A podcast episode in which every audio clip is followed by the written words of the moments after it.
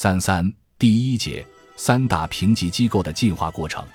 由于监管部门积极推动国际评级行业竞争，降低外部评级依赖，特别是二零零八年金融危机中的资产证券化产品的恶劣表现，让投资者望而却步。国际评级数量在过去十年持续下滑。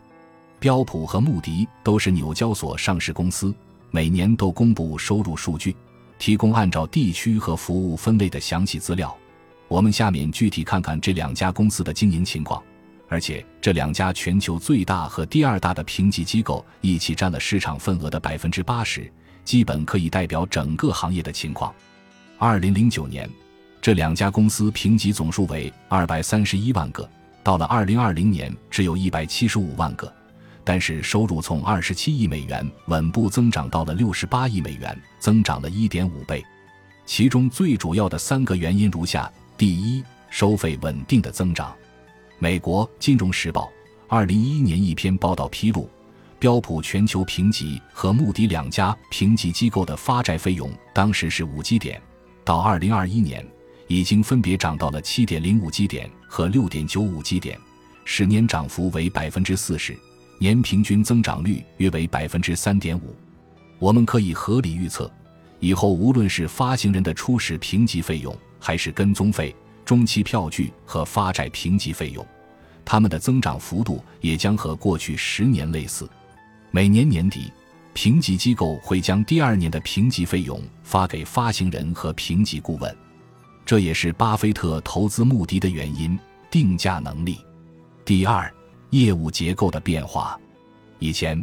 标普全球评级的发行人评级基数大，很多保险公司拿了财务实力评级，只是为了进行交易对手风险管理，并不发债，因此发行人主体评级费用在标普全球评级的收入占比一直是比较高的。但是，随着债券市场的快速发展，债项评级的比例从二零零九年的百分之三十六增至二零二零年的百分之五十五。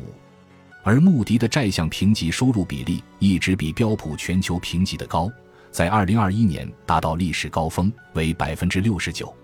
我们在第二章展示了三大评级机构收费表，国际评级的收费模式和中国最大的不同是，国际评级对发债的收费是按照发行规模制定的，并且按照阶梯式收费，这样债券发行越多，发行规模越大，评级机构收入越多。二零零八年次贷危机后，美国政府积极推动货币宽松政策，全球资本市场流动性较强，企业发债积极性很高，加上金融机构为了满足资本要求，都积极去杠杆，所以企业出现了明显的脱媒的趋势。这个趋势在二零二零年新冠肺炎疫情开始后，呈现登峰造极的局面。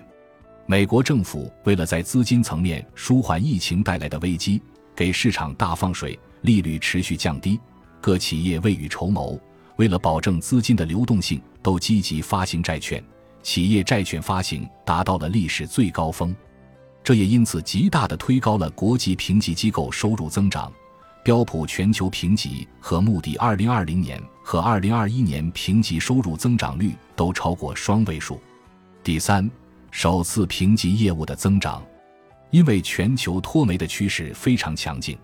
而且从发达市场扩大到了发展中市场。穆迪在二零二一年业绩公布会上预测，二零二二年的新评级数量为九百至一千个。根据花旗银行二零一八年评级早起步，天堑变通途报告，在全球范围内首次评级总量自金融危机后上涨了百分之四十三。虽然超过半数首次评级来自美洲。但主要增长动力来自亚太地区和欧洲地区。根据公开信息，标普全球评级在大中华区的国际评级数量从2009年的156个增长至2020年的569个，涨幅近四倍。新评级增加了超过400个。本集播放完毕，感谢您的收听，喜欢请订阅加关注，主页有更多精彩内容。